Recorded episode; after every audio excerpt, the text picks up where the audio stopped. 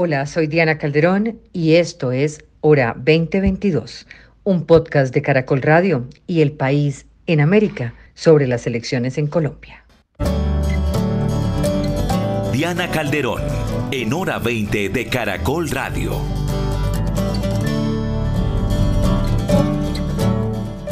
Bienvenidos al episodio 14 de la Hora 2022, la hora de elecciones el espacio radial y de podcast de Caracol Radio para las elecciones. En este nuevo capítulo vamos a estar hablando del comportamiento electoral a propósito del cierre de inscripciones de cédulas para las elecciones de Congreso el próximo marzo.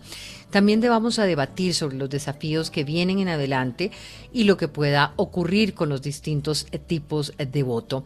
Ángel Becasino, asesor político, publicista, gracias Ángel por acompañarnos. Muy buenas noches. Buenas noches, Diana. Buenas noches, Alejandra, Jairo, Carlos, Esteban y toda la audiencia. Alejandra Barrios, directora de la Misión de Observación Electoral. Hola, feliz noche. buenas noches, Diana. Esteban, lo mismo, Carlos. Ángel, un placer verte. Jairo, Jairo, también un placer verte. Y pues a todos los que nos están acompañando el día de hoy para hablar de elecciones. Profesor Jairo Libreros, hola. Hola, Diana. Es un gusto saludarte. Feliz año para todos mis compañeros aquí en Hora 20 y claro, por supuesto, los mejores deseos para toda la audiencia de Hora 20. Carlos Cortés, periodista, abogado y cofundador de Linterna Verde. Hola. Diana, buenas noches. Gracias por la invitación a los colegas del panel y a toda la audiencia. Pues gracias por estar con nosotros. Vamos a empezar antes del debate con una corta entrevista a Esteban Salazar, que es coordinador de Democracia y Seguridad de la Fundación Paz y Reconciliación. Esteban, gracias por acompañarnos. Y la primera pregunta un poco acá es, eh, ¿estamos en qué escenario en términos de violencia, en términos de seguridad en la competencia electoral que ya arrancó? Diana, muy buenas noches a usted, a toda la audiencia de Caracol Radio y la mesa que nos acompaña el día de hoy. Desde la Fundación Paz y Reconciliación empezamos un monitoreo el año pasado, desde el 13 de marzo, que empezó el calendario electoral, sobre el fenómeno de la violencia electoral que hoy se vive con mayor intensidad en este miedo ambiente sobre los atentados que se han venido presentando últimamente en el país, pero que a nivel electoral tiene un factor bastante importante y es esa violencia que se ha venido ensañando con miembros de cargos de elección popular, funcionarios públicos, veedores, periodistas y denunciantes de corrupción. Sobre ese fenómeno nosotros hemos venido haciendo un seguimiento que está en un proceso de actualización en este momento y en el último reporte que tenemos al 13 de diciembre del año pasado tenemos 140 víctimas de 99 hechos asociados. Esto significa que al 13 de diciembre, es decir, casi tres meses, cuatro meses antes de elecciones, se registraban dos víctimas de violencia político-electoral en el país. Dos, dos víctimas de violencia electoral. perdón, cada dos días, cada dos días una víctima de violencia político-electoral en el país. Eh, cuando estamos hablando de víctimas de violencia electoral, estamos hablando de qué tipo de violencia eh, en estas víctimas. Eh, asesinatos, estamos hablando de amenazas, estamos hablando de qué y en qué lugares. Nosotros hemos hecho una división sobre este fenómeno en el cual hemos identificado, por un lado, aquellas amenazas, atentados, hostigamientos y acciones contra estas personas con las cuales nosotros hemos venido haciendo este monitoreo y también hemos identificado el tema de los homicidios directamente eh, en los casos que tenemos eh, hasta el 13 de diciembre por lo menos. De lo que nosotros hemos venido identificando hasta este momento a nivel territorial, al 13 de diciembre, tenemos que el 51% de las víctimas eh, que se representan en el país están concentradas en Bogotá, Valle del Cauca, norte de Santander, La Guajira y Antioquia. Si ustedes analizan factores como la situación de seguridad que tenemos en el país, están asociados a sectores como el del Pacífico, a nivel de Valle del Cauca, el tema de Cúcuta, norte de Santander, el tema de la zona fronteriza de La Guajira y en Antioquia, por supuesto, en el Urabá y en el Bajo Cauca antioqueño. ¿Qué perfiles tienen las personas que están siendo víctimas de esa violencia? Nosotros hemos, digamos, así, hemos hecho una división sobre el tipo de personas que ejercen una representación dentro de este escenario electoral en este momento. De esto podemos decir que la mayoría de las víctimas se concentran sobre todo en funcionarios públicos de elección popular, que son cuatro de cada diez de las víctimas que nosotros hemos venido identificando. Esos funcionarios públicos o miembros de cargos de elección popular en su mayoría son concejales, que tenemos 18 casos, siguen 13 casos de violencia contra alcaldes en ejercicio en este momento y 11 senadores. ¿Cuáles son las recomendaciones que se hacen, Esteban Salazar, ustedes frente a este tema para evitar estas situaciones de violencia electoral? Fundamentalmente, dentro de las conclusiones que nosotros hemos venido identificando, es que esa violencia política y electoral que se está dando en este momento en el país a nivel territorial no está asociada solamente a una dinámica de economías ilegales, de presencia de grupos armados, sino que se ha convertido en un factor o en un instrumento también de competencia por parte de algunos grupos políticos, por parte de algunas dinámicas sicariales, panfletarias, incluso el caso de las águilas negras como agentes perpetradores. Por esta razón, se requiere en este momento unas medidas urgentes por parte del gobierno nacional, pero también se le hace un llamado a los partidos políticos para que empiecen a generar alertas tempranas, mecanismos de autoprotección a estas personas que hoy ejercen también una candidatura para las elecciones al Congreso e incluso también para las elecciones presidenciales. Gracias, Esteban Salazar. Ya voy con usted, Jairo, que está pidiendo la palabra. Eh, una introducción, un poco de contexto. Eh, hoy queda a medianoche ya habilitada una plataforma virtual para que los ciudadanos que acaban de cumplir la mayoría de datos, que cambiaron de lugar de residencia, puedan participar de las elecciones a Congreso el próximo 13 de marzo. Terminó la inscripción para eh, esa elección, para la de Congreso, queda abierta la otra. Empiezo por un balance. Varios ciudadanos reportaron inicialmente algunas fallas en la plataforma. La registraduría explicó que se debe al alto volumen de personas ingresando. También estuvo rodeado en redes sociales de una peligrosa cadena en la que se alertaban a las personas de que su número de cédula no estaba inscrito y con un falso enlace le robaban los datos. Eh, en fin, digamos como dificultades en ese tema, pero también se explica que hay mayor mayor posibilidad de, encontrar, digamos, un, mayor número de personas con el ánimo de participar en las elecciones. ¿Qué balance hacen ustedes sobre esta primera parte que nos dice que la gente está intentando escribir de esta manera sus cédulas eh, cuando el proceso además está abierto desde hace meses y lo logran al final? Esto nos da una señal del nivel de participación que podamos tener en marzo. ¿Podríamos pensarlo así, Alejandra Barrios? Pues Diana, lo que estamos teniendo cuando vemos la inscripción de los ciudadanos y todavía no tenemos la información de la registraduría, sino con la información con la que llegamos hasta el mes de noviembre, es que apenas llevamos una variación del 4.8% de inscripciones eh, para el proceso electoral. En elecciones pasadas habíamos tenido más o menos también un nivel parecido de inscripciones. Es absolutamente normal, absolutamente normal que en el último tramo, tanto para elecciones a Congreso de la República como para elecciones a Presidencia de la República, vayamos y busquemos dónde inscribir la cédula porque se vuelve la conversación de si ya te inscribiste. Y yo sí creo que hay algo que señalaste muy importante y es que hubo unas cadenas desde la semana pasada que lo que empezaron fue a generar miedo en los ciudadanos porque les decían que no estaban inscritos, entraban a una página de la registraduría, en, la registra en esa página que estaba mal redactado, le decía, usted no está inscrito y lo que quería decir es, usted no ha hecho una modificación de su inscripción. Entonces, entraban a la página de la registraduría, veían esa información, pero estaban entrando al micrositio equivocado.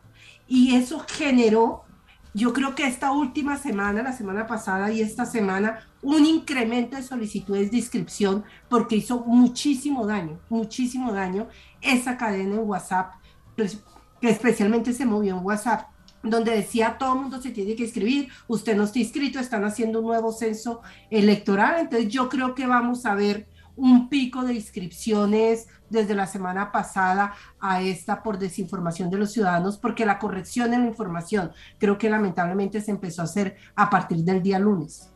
Ya. ¿Cómo ven el resto de los panelistas? Eh, ¿Creen ustedes que vamos, eh, que nos acercamos a un proceso electoral donde vamos a ver una mayor participación? Ángel, ¿cuál es su percepción del tema?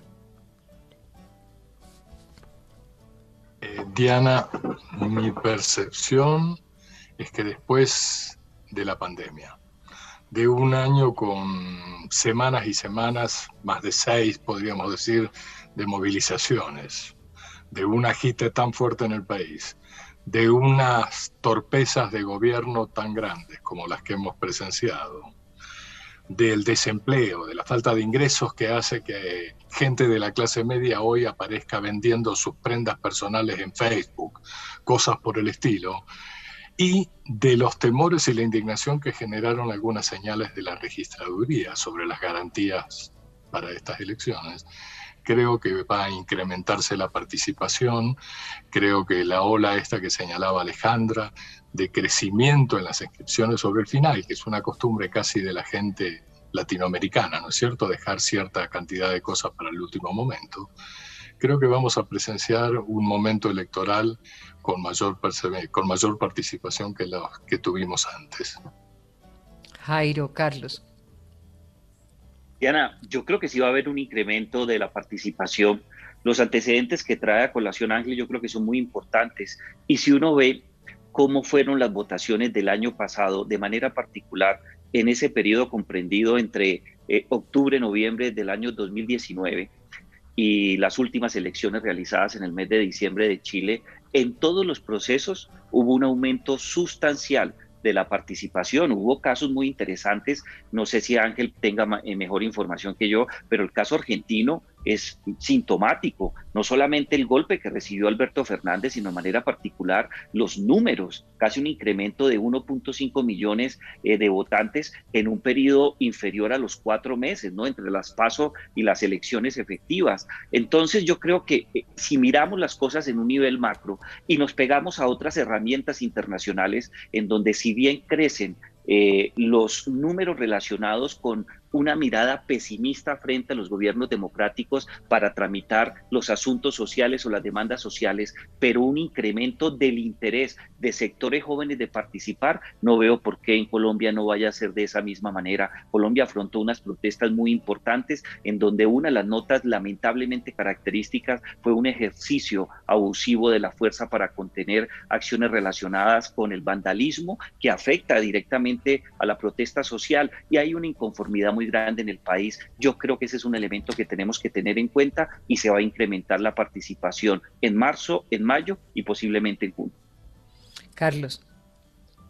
Diana, yo le sumaría a lo que han dicho eh, mis colegas que estoy de acuerdo, que están las condiciones dadas tanto por lo que viene siendo la participación política de muchos sectores como por el cansancio, la indignación, que va a haber una participación mucho mayor. Pero quiero sumar a eso, conectando con lo que decía Alejandra, lo de la registraduría, y es que estas teorías de la conspiración y desinformación, que es que toca volver a registrar las cédulas, se borró el censo electoral, también parten de un problema que tiene la registraduría que hay que subrayar.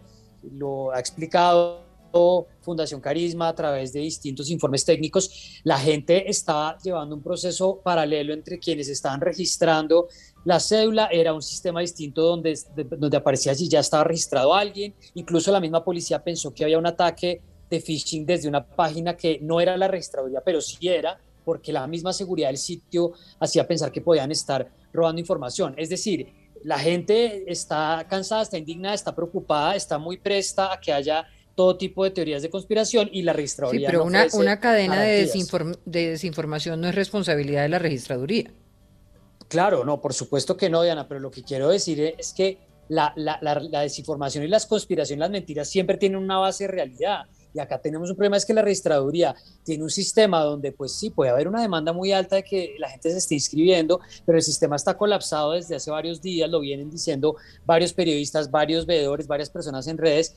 Y además de eso, el sistema mismo tiene unos, unos problemas de confiabilidad. Y agréguele a esto un punto, Diana. El 30 de diciembre, la registraduría eh, adjudicó el contrato para los escrutinios nacionales para el software de los escrutinios. Entonces, estamos en todo este, en todo este contexto de desconfianza, indignación, pero la registraduría tampoco está un poco al día con el sistema, al día con la información para también poder descartar de plano que la gente empiece a hablar desde tan temprano de una cosa como fraude electoral. Y si a eso le frente, no sé, frente, a las consultas. Frente al eh, tema frente al tema que estábamos hablando antes de pasar a lo otro, todos aquí están de acuerdo en que va a haber un incremento posiblemente de la participación. Pero al mismo tiempo conocemos los resultados del latinobarómetro que dicen que hay una enorme desconfianza eh, para elegir eh, en los gobernantes, que los gobernantes se eligen para trabajar prácticamente para ellos y no para el ciudadano. ¿Cómo explican ustedes esos resultados eh, cuando se le pregunta al ciudadano sobre la confianza en el gobernante y la participación que ustedes dicen que puede crecer para elegir a ese mismo gobernante? Hay una hipótesis muy interesante sobre ese particular, Diana, que la deja esbozada el propio informe, que tiene un nombre fabuloso, ¿no? Adiós Macondo, para, pues, para que nos, nos sentemos en una realidad muy inquietante de todas esas personas que tienen sentimientos de desconfianza frente al Estado, frente a los gobiernos democráticos, también hay que tener en cuenta que una porción muy parecida en términos porcentuales también considera que los liderazgos populistas y, y autoritarios quizás sea la alternativa para tener un Estado que brinde soluciones en tres temas, educación, empleo eh, y seguridad pública. Cuando uno empieza a contrastar esos, esos datos que los trae el informe país por país, muy seguramente lo que estamos viendo es un fenómeno en donde muchos consideran que necesitamos en América Latina gobiernos de mano dura o gobiernos que tengan la capacidad de intervenir aún desconociendo los principios liberales de la democracia en América Latina. Y creo que hay una relación directa entre descontento y una fórmula de escape y de salida en algunos países con gobiernos autoritarios. Ángel. Bueno, en parte de acuerdo con lo que dice Jairo, pero me parece que esa que si bien hay una ola creciente de, de, posibilidades de gobiernos autoritarios, no solo en América Latina, sino en todo el mundo, particularmente en Europa en este momento, pero en general en todo el mundo. En América Latina hay muchas señales de descontento con la política tradicional, con la administración de lo público tradicional, etcétera, etcétera. Y eso conduce a una nueva, digamos, con una nueva ola de esperanza en alternativas que no se han presentado y que se ofrecen como posibilidad de gobierno. A mí me parece que la evolución de las protestas chilenas del 19 a una realidad que fue la Asamblea Constitucional y a una segunda realidad, donde en realidad se enfrentó la posibilidad de un gobierno de mano dura, de un gobierno dictatorial prácticamente en la en, digamos, en la candidatura de Kass, y la emergencia de esta otra posibilidad de intentar una alternativa no conocida o, dicho de otra manera, de darle una carta de crédito a la esperanza con Gabriel Boric, es significativa. Y creo que hay un balance entre esa pretensión, ponerle de la gente de Vox y de una cantidad de gente que está pretendiendo armar una red a la que hay varios en, en Colombia mismo que se han prendido, ¿no?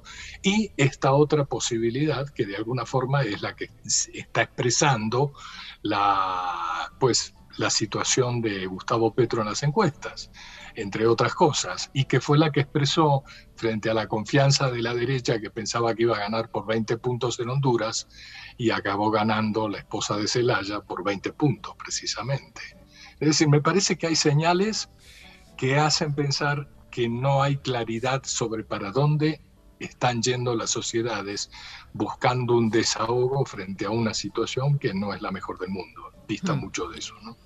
Alejandra, Carlos. sí, Carlos. Eh, yo, le quisiera sumar eh, brevemente pues, a, a, la conexión de lo del latinobarómetro que probablemente vamos a ver y lo vamos a empezar a mirar en las elecciones de marzo, un aumento en el voto en blanco. Recordemos que el voto en blanco tuvo un aumento en las elecciones de 2018, una menor abstención. Ah, eso es también algo que vamos a ver que lo comentaba también Jairo. Y también ciertas candidaturas van a poder interpretar, de nuevo creo que en el Congreso va a haber una foto de eso, por supuesto en las consultas, de que tanto dentro de esa misma decepción, y alienación hacia los mecanismos democráticos, va a haber soluciones, candidaturas, eh, triunfos de personas que representen todo lo contrario a lo que está en el Congreso. Lo vemos un poco también en la candidatura de Rodolfo Hernández. Entonces creo que estamos, como también dice Ángel, en, en un balance o en, un, o en una foto que muestra distintos elementos y a eso también hay que sumar cómo se va a expresar la indignación, cómo se va a expresar la desconfianza que tiene la gente a través de las mismas candidaturas y del mismo, del mismo voto.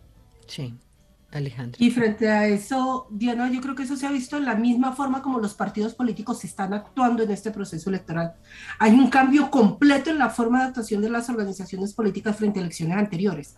La característica de este proceso electoral son las coaliciones. Es absolutamente impresionante cómo se han venido juntando y lo que vamos a ver son competencias de grandes alianzas, pero además cuando vemos cómo están funcionando, Partido Liberal, Partido Conservador, Partido de la U, Centro Democrático, son características muy diferentes en su comportamiento electoral a lo que se ha tenido en campaña a otros procesos electorales.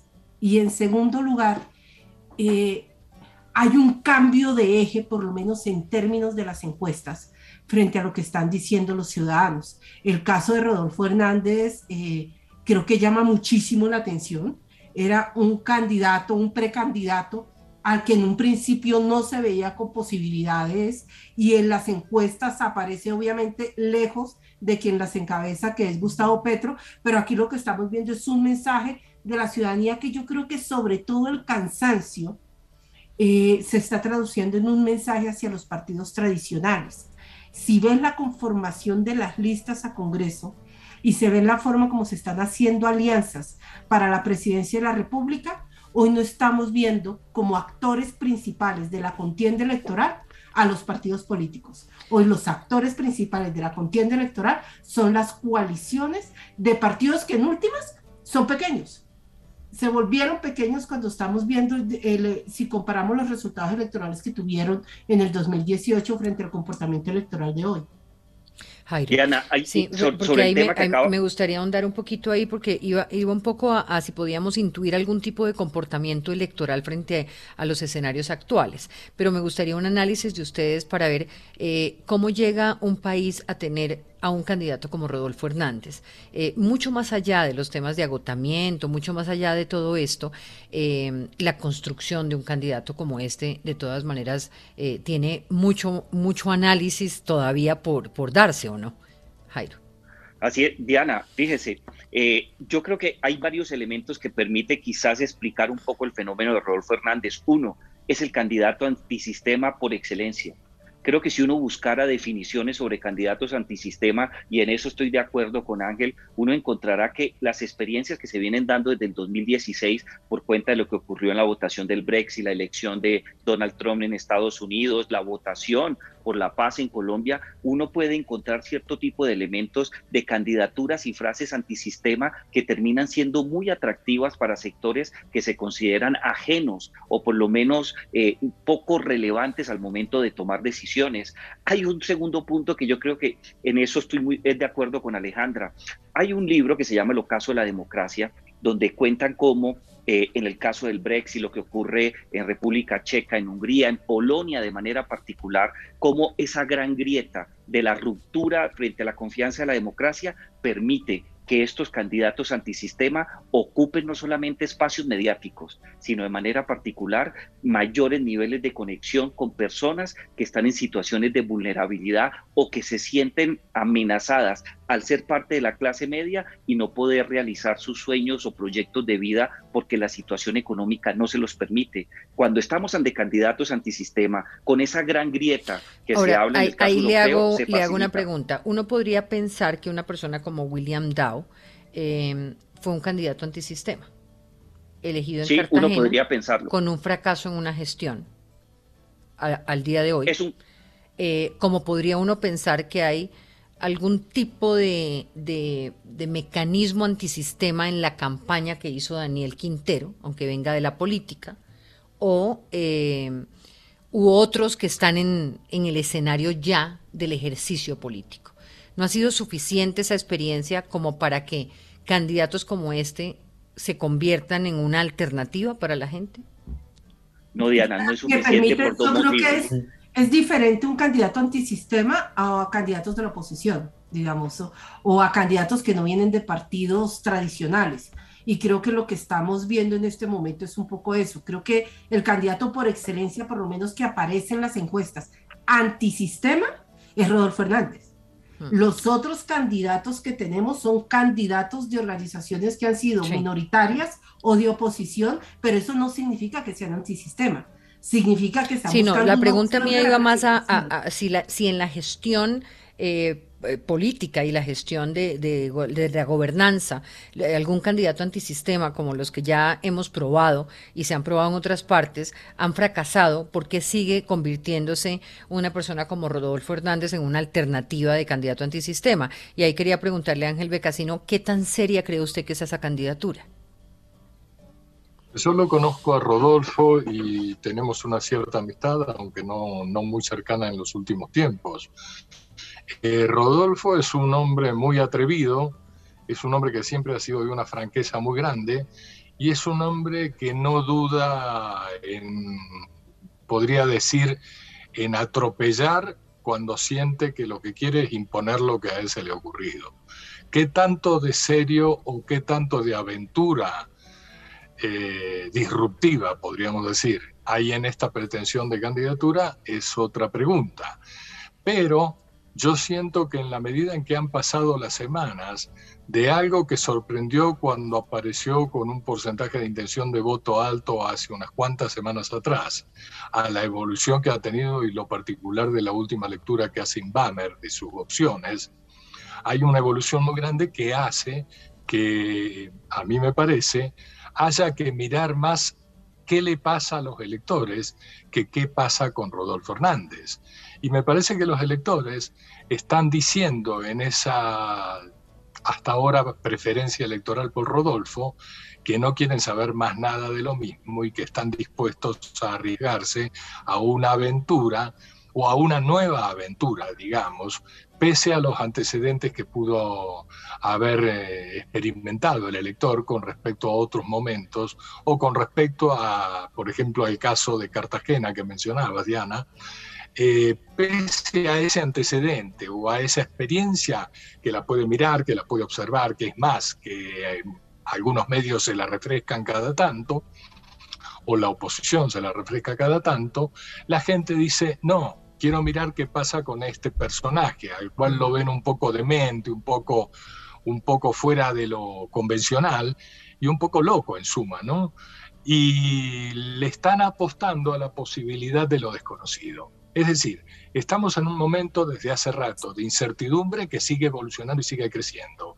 En la incertidumbre uno se puede agarrar de lo conocido en lo que tiene confianza y eso no existe. No hay nada conocido, o por lo menos mayoritariamente conocido, y, a lo cual le atribuyan confianza. En tanto que en lo desconocido es la oportunidad de probar qué pasa de alguna manera si se rompe el florero y arranca un nuevo momento histórico.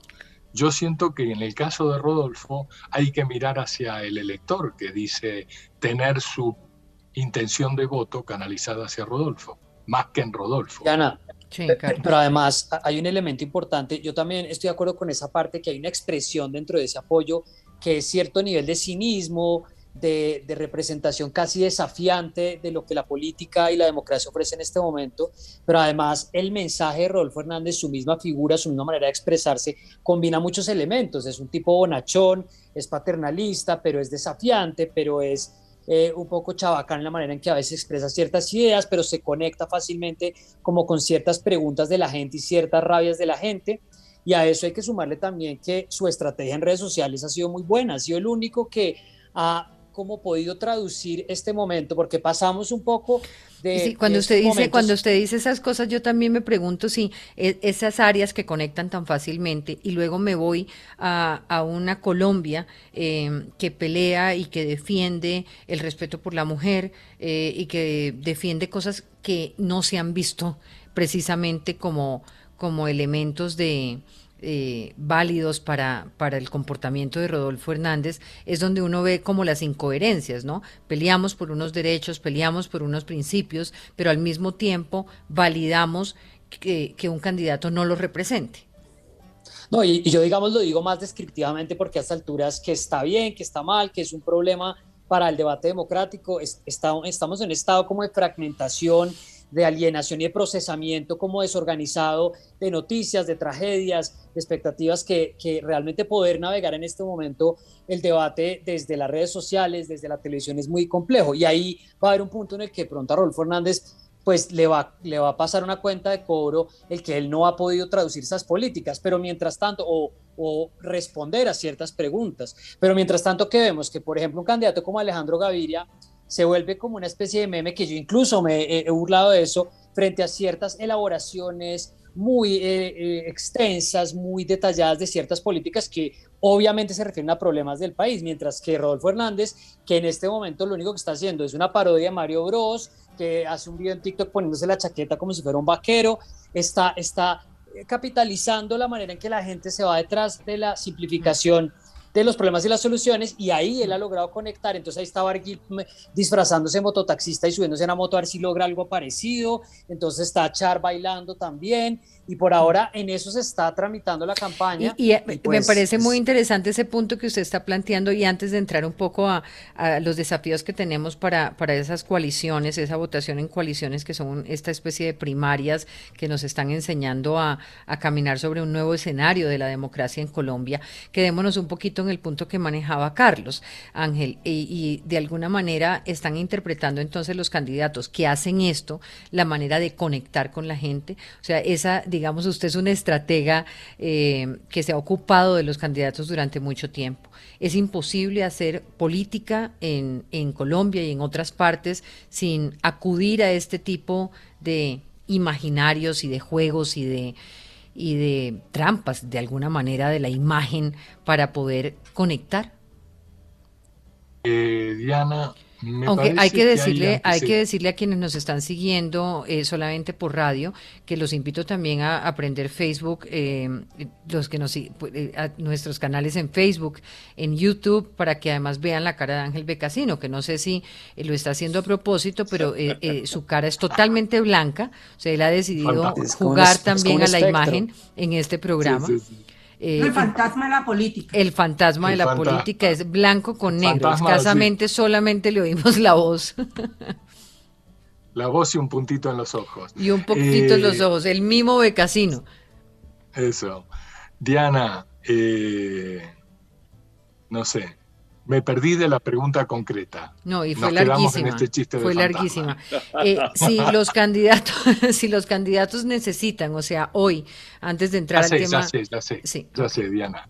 Lo que quería decir es que hubo antecedentes. La elección de Ecuador, donde el cuarto lugar a solo tres puntos de los que luego pelearon el segundo lugar para, para la segunda vuelta, lo ganó una persona que prácticamente en unas semanas antes no existía y apeló a una estrategia de redes muy potente, muy disruptiva, muy burlona, particularmente en TikTok, y acá hay una clave que es TikTok, ¡pum! Y con eso consiguió el 16 punto y algo que estuvo a tres puntos de los otros dos que habían sacado el 19 y algo.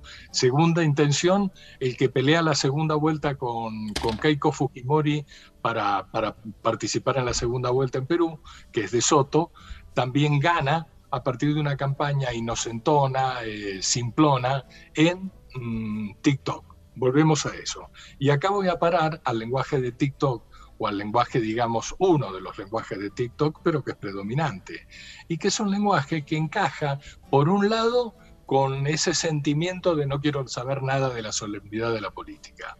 Y por otro lado, encaja con la idea de que esta gente que se expone de esa manera, que simplifica, que juega, que se muestra al desnudo, es más sincera, es más real, es alguien en que se podría confiar más que en todos los otros profesionales de la política. Si uno mira, por ejemplo, mm, podríamos decir que en un, en un abanico convencional de candidatos, aparte de la mala prensa que ha tenido, la mala lectura que ha tenido y demás, un personaje como Roy Barreras es una de las opciones de más claridad en su, en su potencia de pensamiento, en su análisis de las cosas, en la trayectoria de leyes que ha empujado y ha logrado aprobar en el Congreso. Y sin embargo, no tiene un respaldo popular porque la gente desconfía de alguien que aparentemente es demasiado listo, podríamos decir. Le pasa eso y eso lo castiga Roy. En tanto, personas sin discusión, sin argumentación relativamente sólida, han teniendo una intención de seguimiento por parte del electorado por esas cualidades que lee el electorado en estas personas. Más sinceridad, el permitirse mostrarse al desnudo, el exponerse como realmente son y no estar construyendo discursos de los cuales la gente viene desconfiando desde hace mucho tiempo. Es posible, Ángel, es posible, Ángel, a través del de TikTok eh, hacer propuesta, o sea, es posible como eh, una cosa es lo que se ve, esa sinceridad o esa capacidad de desafiar mm. o esa un poco falta de pudor, eh, de olvidarnos del pudor. Eso, digamos, ya es un, es un mensaje. pero más allá de ese mensaje, ¿es posible hacer propuesta concreta? Sí. Sí. sí. Sí, claro, total. Y además hay una cosa también para considerar. Vos podés entrar desnudándote, es decir, generando confianza. Y en segundo lugar, al revés de la fórmula de siempre, que era que uno busca generar credibilidad para que derive en confianza. Acá uno podría decir que funciona la mecánica de generar confianza para luego instalar credibilidad en las propuestas que planteas. Conseguís un público, un auditorio, y a ese auditorio luego le comunicas propuestas. Es decir, hay muchas mecánicas que, se, que uno puede ir desplegando sobre el camino, pero este camino en TikTok puede funcionar de esta manera. Eh, ¿Quién, de los candidatos que en este momento están eh, jugando para, para coaliciones y para las presidenciales está haciendo, en su opinión, un ejercicio valioso en TikTok? No, todavía no lo veo. El que más se aproxima, creo que por personalidad y por todo, seguimos en Rodolfo.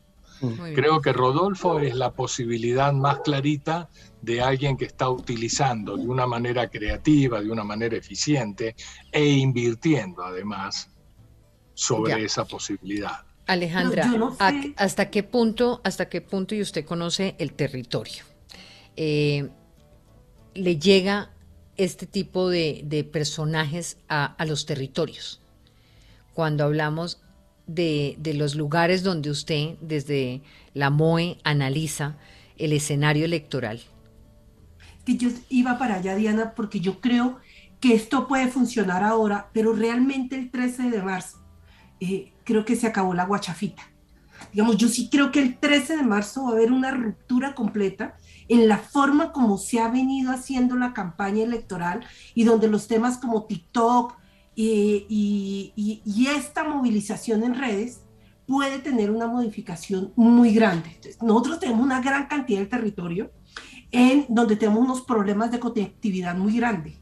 Y esos problemas de conectividad no permiten que esos ciudadanos que están allá se acerquen a las propuestas de quienes están en las redes sociales. Ese es un fenómeno especialmente más urbano. Y el de TikTok tiene también una comunidad que no es la comunidad además que, eh, bueno, igual no se puede medir muy bien, pero que se haya caracterizado por una gran participación política, creo que, que tendríamos que ver eso que tanto se traduce en votación que lamentablemente sigue funcionando y por eso digo que el 13 de marzo, donde tenemos consultas presidenciales, tenemos elecciones CT, elecciones a Congreso de la República, la guachafita puede cambiar. Y es que en esa mayoría de territorios el tema de clientelismo funciona. Entremos, entremos al tema de Congreso y voy a dejar coaliciones ahora, porque decía Carlos en algún momento que el Congreso nos va a dar una foto. Y aquí me pregunto hasta qué punto 13 listas al Senado entre los partidos tradicionales, las listas conjuntas, las de nuevos movimientos, qué tan probable es esa renovación de Congreso, qué tan probable es una participación grande para un Congreso que tiene unas cifras de favorabilidad tan profundas. Jairo. Diana, yo creo que sí es probable por dos motivos. El primero, yo creo que nosotros en los últimos cuatro años, las pasadas eh, elecciones, yo creo que, que, que es un punto interesante a mirar dentro de estos últimos cuatro años sí han surgido nuevos liderazgos, nuevos liderazgos que se traducen en estos momentos en participación efectiva de personas activistas que han logrado ocupar un lugar muy importante en el espectro mediático, pero también en las redes sociales.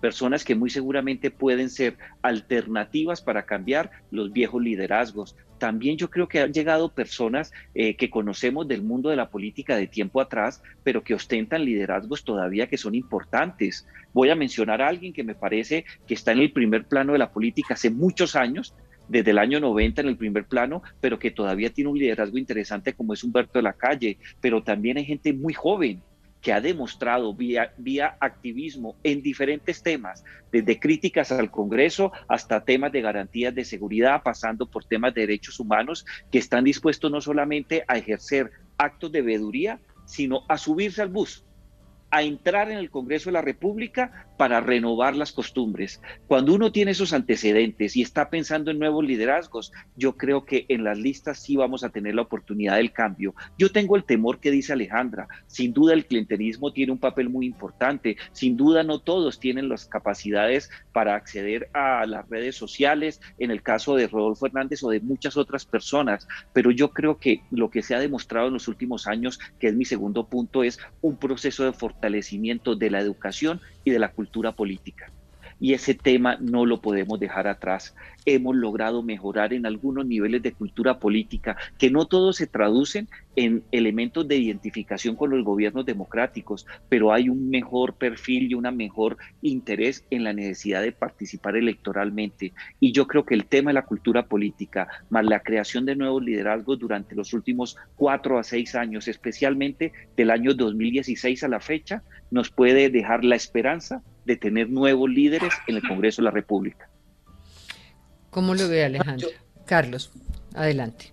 No, yo sumaría solamente un, elemento, es que en efecto creo que la elección del Congreso nos va a dar una, una foto de cierta mirada sobre eh, el voto en blanco, sobre la abstención, sobre, pero hay, hay como un foco puesto en la campaña presidencial por muchas razones, entre otras pues porque tenemos un presidente, un practicante presidente que finalmente va a terminar su periodo, pero creo que también ahí también, se, ahí también se van a poner en juego, se va a ver qué tanto ciertas expresiones que aparentemente tienen fuerza en redes sociales, conectándolo con el otro tema, van a traducirse en votos, ¿no? Entonces tenemos esta, esta lista de influenciadores, de personas que tenían como eh, una voz desde la sociedad civil que se van a jugar, eh, analistas, eh, periodistas, entonces en esa misma fragmentación de, de, de, la política, estas listas que, generan tanta confusión, hay muchos nombres, hay muchas, hay, muchas, islas y hay que ver eso que tanto finalmente se va a traducir en votos, más allá de si esa propuesta una vez llega al Congreso tiene sentido, más allá de si nuestro verdadero problema es que los congresistas tienen muchas vacaciones o que el sueldo es muy alto, como estas plataformas sobre las que navega eso, pero qué tanto eso se va a traducir en votos eh, y qué tanto eso realmente es una alternativa para hacerse elegir y para llegar allá al Congreso. Alejandra. Pues yo veo que hay tres grandes electores eh, de diferentes organizaciones políticas que no van en este proceso electoral. Eh, y eso va a generar unos grandes cimbronazos en estas organizaciones políticas. El primero de ellos, y ya se está viendo el efecto, eh, porque hay un candidato a la presidencia que está buscando una coalición en la cual participar, es la del Centro Democrático. El expresidente Álvaro Uribe Vélez, él solo, él solo en el último proceso electoral se echó al bolsillo casi 900 mil votos.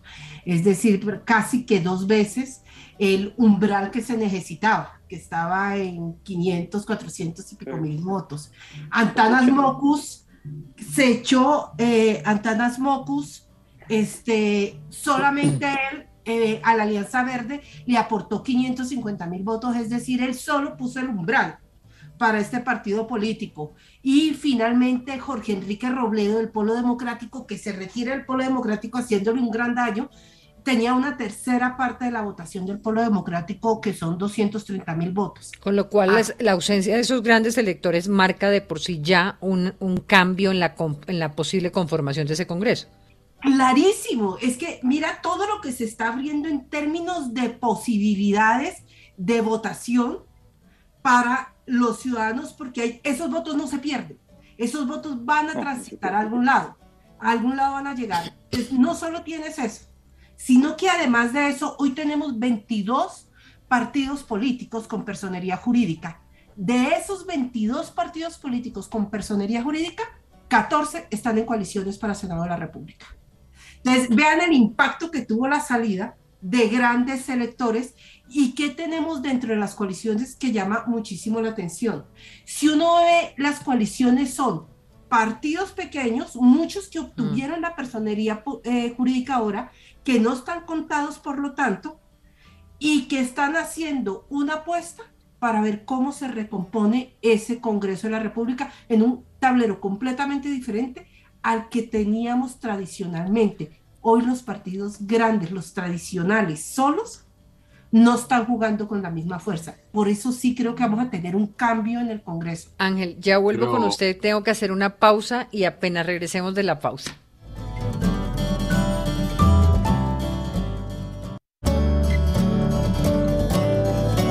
Hora 20.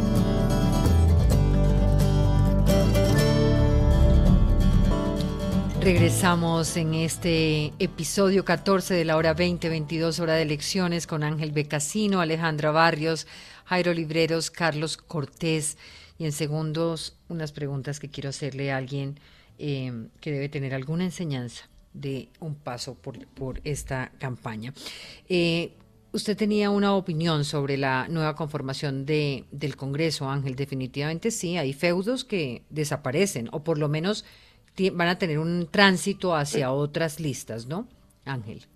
Sí, eh, quería decir eso y quería decir también una cuestión sobre el clientelismo y demás, así como ya hay rumores de que en algunas zonas se está ofreciendo 70 mil por el voto al Senado, 50 mil por el voto a Cámara, y en el momento de crisis económica tan fuerte que tiene la gente, eh, lo atractivo que pudiera ser recibir ese dinero y repetir ese proceso tan nocivo para la idea de democracia, ¿no?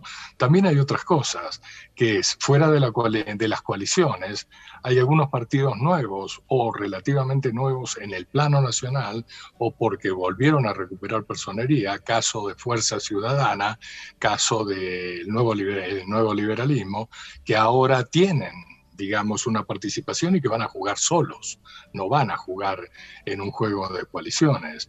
Y que si bien es complicado alcanzar un umbral que creo que va a estar por encima de los 600.000, probablemente pueden alcanzarlo porque están poniendo en escena a figuras que tienen un impacto fuerte, particularmente en los jóvenes y en esas condiciones por las cuales veíamos que va a aumentar la inscripción de cédulas. El caso de Gilberto Tobón en la lista de, Fuerza Ciudadana, el caso de Carlos Negret, incluso con el tema de derechos humanos en la lista de Nuevo Liberalismo, el caso de Ariel Ávila en en el verde. Entonces, creo que hay señales que muestran no solo el desplazamiento de las de las, digamos, de las presencias tradicionales en el Congreso hacia opciones más o menos en la misma línea de la política tradicional, sino la aparición de figuras que si bien no veo en ninguna de ellas la capacidad de voto de un Antanamocus, sí van a generar un volantazo o van a generar un cambio o van a contribuir a ese cambio en la legislatura. Entonces me parece que eso es algo para tener en cuenta. eso quería comentar. En términos de coaliciones, eh, ¿cuál es el principal desafío? ¿Cómo ven ustedes la participación en, esas, en esos procesos tan interesantes y, y pues tan ricos para la democracia en cualquier país. Eh, ¿Cómo están viendo eh, esa posibilidad de participación? ¿Cómo ven el caudal para la coalición de la esperanza, la de la del Pacto por Colombia? Eh, pues se da por descontada que la participación en el caso del, del Pacto Histórico pues está lista, pero en estas dos, ¿cómo ven ustedes el escenario? Carlos. Bueno, yo empezaría con la noticia del día y me quedaría con esa coalición como para dejar que las comentemos todas, y es la salida de Juan Carlos Echeverry de la, de la coalición de la experiencia, ¿no? de los exgobernantes. Y pues primero, como el, el antimomentum, me parece que él se lanzó por un lado muy, muy rápido, ¿no? Recordamos que él empezó la campaña, creo que de los primeros, con la recolección de las firmas, y además se retira pues en un momento la gente está llegando de vacaciones, está como un poco mirando qué hay ahí y entonces deja por supuesto varias preguntas, ¿no? Él todo el día se ha ocupado de decir que eso no tiene nada que ver con la discusión de si va a entrar el Centro Democrático con Oscar Iván Zuluaga a la coalición o no. Acaba de entrar la candidata del Mira, que en este momento no, no, no me acuerdo ni siquiera del nombre, lo tenía por aquí anotado. Y eso también genera preguntas de si de pronto él dijo, yo me, me bajo de este barco porque esta coalición va en una dirección que o se va a ir más hacia el uribismo o va a terminar ya muy descafeinado. Yo ya veía a Juan Carlos Echeverri un poco atrapado en unas fuerzas que no representaba él en algún momento como tecnócrata que era. Y dejo solamente diciendo, de esta coalición me parece que es la que más preguntas tiene sobre finalmente hacia dónde se va a articular y pues las otras que ya eh, pues dejo que las comenten los otros tienen unas preguntas grandes. Para mí la más importante, por supuesto, es si Gustavo Petro, pues que por supuesto la domina va a poder seguir simplemente tomando todas las decisiones y eso le va a causar ruido en su candidatura a medida que avanza, como se lo ha causado unos enfrentamientos, unas tensiones con las mujeres que, que han querido integrar ese movimiento, pero con vocación de poder y de decisión, que es lo que no ha pasado hasta ahora. Lo dejaría ahí. Usted hablaba de Juan Carlos Echeverry, lo tengo en línea. Eh, Juan Carlos Echeverry, gracias por estar con nosotros a esta hora. Diana, gracias por invitarme. Toma usted una decisión hoy que, deja pues a sus seguidores con tristeza, eh, al escenario democrático que, que se alegró en su momento de tener una figura como usted participando, eh, y es una decisión comprensible. Pero yo le tengo una pregunta, Juan Carlos, es, ¿cuál diría usted que es el principal aprendizaje que, que tuvo usted ya en el escenario de la participación política en Colombia? Pues Diana, yo pondría uno positivo y uno negativo. El positivo fue hablar con la gente y darse cuenta lo desconectado que está Bogotá, lo desconectado que están las élites bogotanas y de Medellín y de Cali, o sea, las élites de este país con lo que está pasando en el país. Por ejemplo, hoy se dice que qué maravilla que esté creciendo el país, eso no le llega a 40 millones de colombianos. Le llega obviamente a mil empresas y es maravilloso que suceda, pero la gente está sufriendo y está pasándola muy mal y los políticos y los y no lo está no lo estamos oyendo, no lo estamos viendo, la gente está brava. Entonces, conectarse uno a hablar con la gente en los barrios, en las casas y eso fue lo más valioso, lo más potente. La lección negativa, bueno, lo que me pasó cuando el partido que yo eh, aspiraba a tener su representación, que era el conservador, decidió em, no hacerlo y bueno, eso fue, digamos, la política tiene esas sorpresas y eso fue pues como uno después dice cómo no lo vi venir, cómo no lo vi venir y pues eso le quitó mucha mucha potencia a la, a, la aspiración nuestra porque eran millón y medio de votos o dos millones de votos o un millón de votos pues que otro gallo cantaría para mí si hubiera si, si tuviera esa, ese respaldo. Es, ¿Se necesita mucho dinero para hacer política en el país?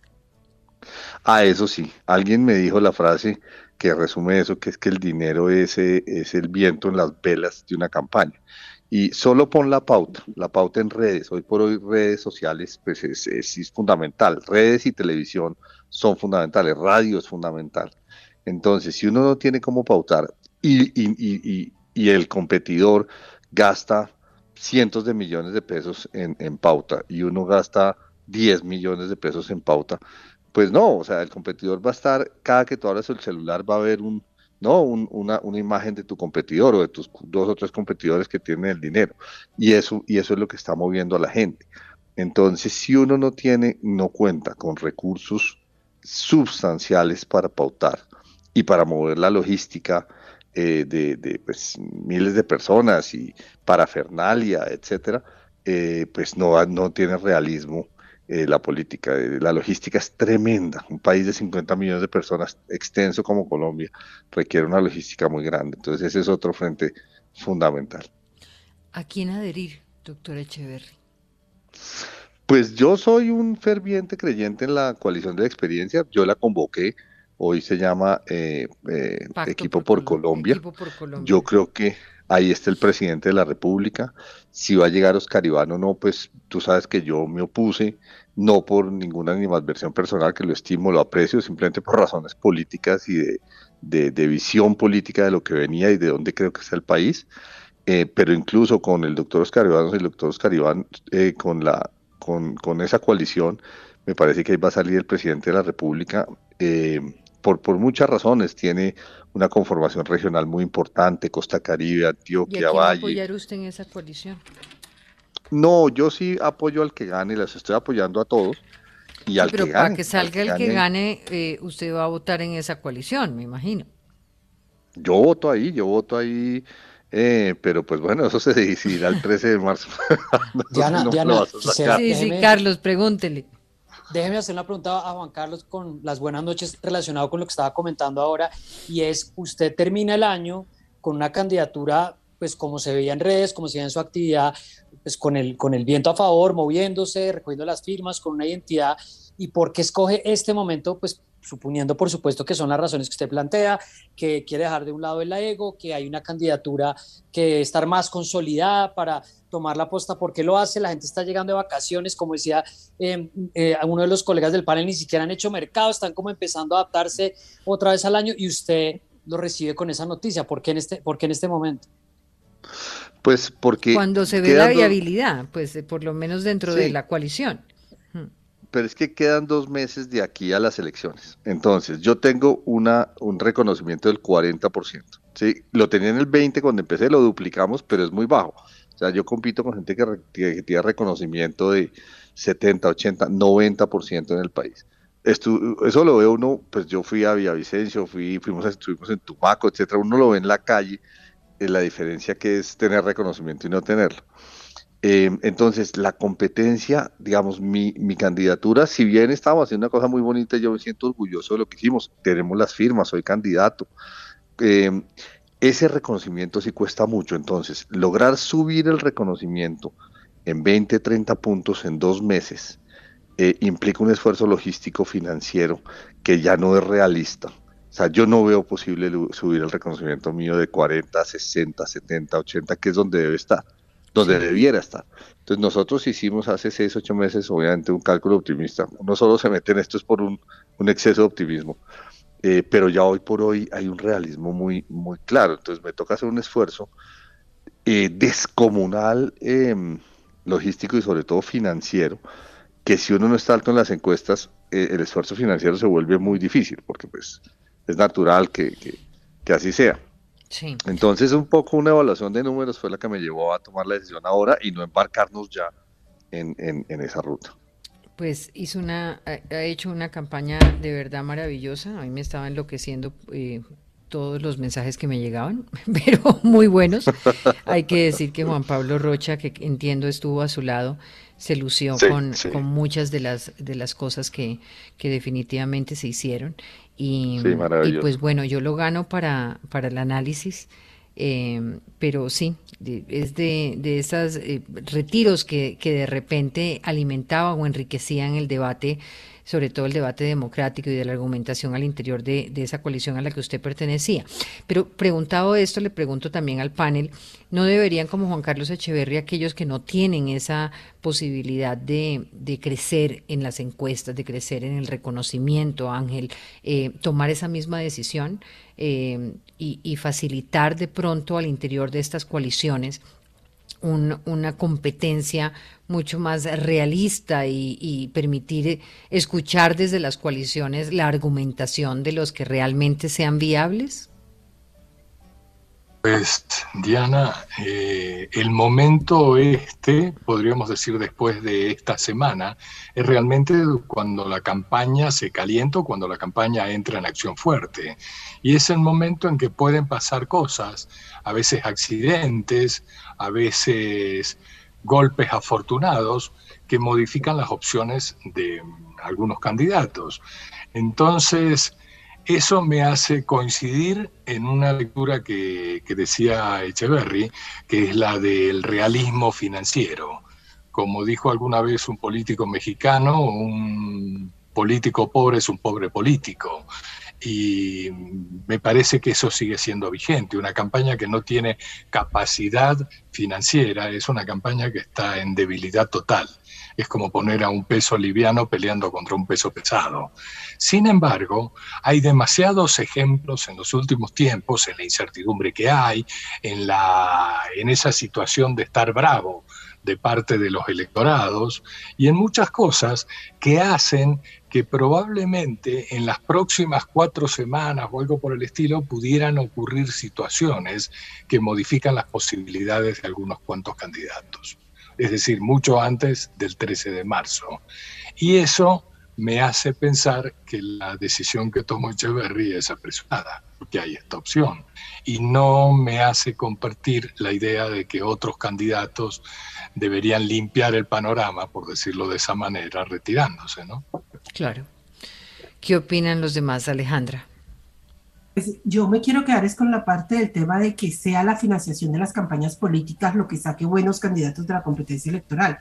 Y a mí eso es precisamente lo que me parece trágico en Colombia, porque estamos haciendo una competencia para que las mejores ideas propuestas, hombres y mujeres, puedan tener acceso a la representación política o estamos comprando poder a través de recursos legales o ilegales para poder tener representación política. De, de, lo que está diciendo el doctor Echeverry, es, creo que le está poniendo el punto donde nosotros no hemos logrado realmente dar el paso a tener unas competencias electorales que logren mejor interpretación de la población, porque no lo estamos resolviendo en la política. Se está resolviendo es a partir de la financiación de las campañas electorales de quienes tienen la capacidad de financiar las campañas electorales y las encuestas se nos volvieron la bolsa de valores que termina señalando a quién le puedo dar recursos, a quién no le doy recursos, porque ese es el tamaño de la inversión posible de acceso a poder que estoy teniendo. Eh, y eso ha sido algo que ha sido imposible, Diana, de resolver en el Congreso de la República. Aquí podemos hablar de reformar cualquier cosa, menos el tema de la financiación de las campañas políticas, monitoreo, seguimiento, montos, origen y destino, y eh, cómo es la autoridad electoral para el control del manejo de esos recursos. Entonces, lamento muchísimo el retiro del doctor Echeverry, sobre todo porque esa es la razón, no por una decisión de estrategia política o un acuerdo dentro del partido, una decisión de otro calibre, sino que sea la financiación la que saque buenos hombres y mujeres de esta competencia. O que a través de la financiación se logre eh, eh, empujar eh, una, una posibilidad de tener un mayor reconocimiento. Jairo.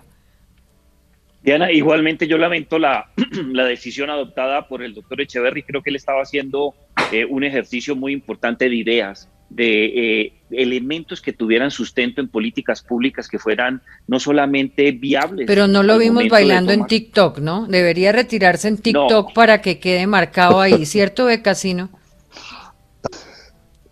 Cierto, completamente. Pero Diana, fíjese que yo creo que también aquí hay unos elementos institucionales que hay que traer a colación. Alejandra habla del problema de la financiación, pero existían algunos elementos relacionados con el sistema de partidos políticos. Pero nosotros convertimos las elecciones al Congreso del 13 de marzo casi que en una primera vuelta electoral sin tener una infraestructura constitucional o legal que permitiera y habilitara con recursos, con un sistema de coaliciones que muy seguramente va a ser uno de los temas de la agenda del Congreso a partir del 20 de julio. El sistema de partidos políticos no funcionó en el país era una de las grandes apuestas de la Constitución del 91. Más o menos le sirvió a Ernesto Samper y a Andrés Pastrana. De resto, se atomizaron los partidos. Algo que tenemos que tener en cuenta en la agenda de este próximo eh, cuatrenio constitucional en el Congreso de la República es que toca muy seguramente casar algunos elementos que estén relacionados con un sistema de coaliciones. ¿Cómo lo vamos a financiar? ¿Cómo vamos a escoger los candidatos en elecciones internas? ¿Cómo van a ser las primarias para definir quiénes son los candidatos presidenciales?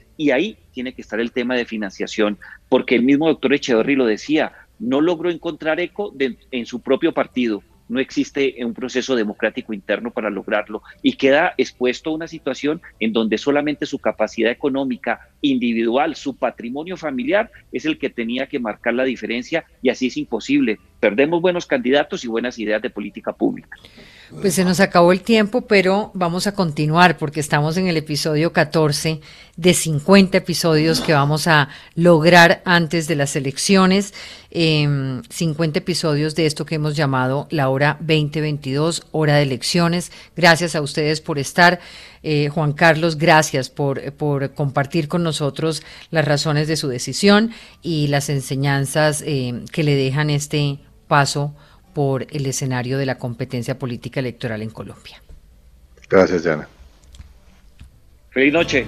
Feliz noche. Gracias. Gracias.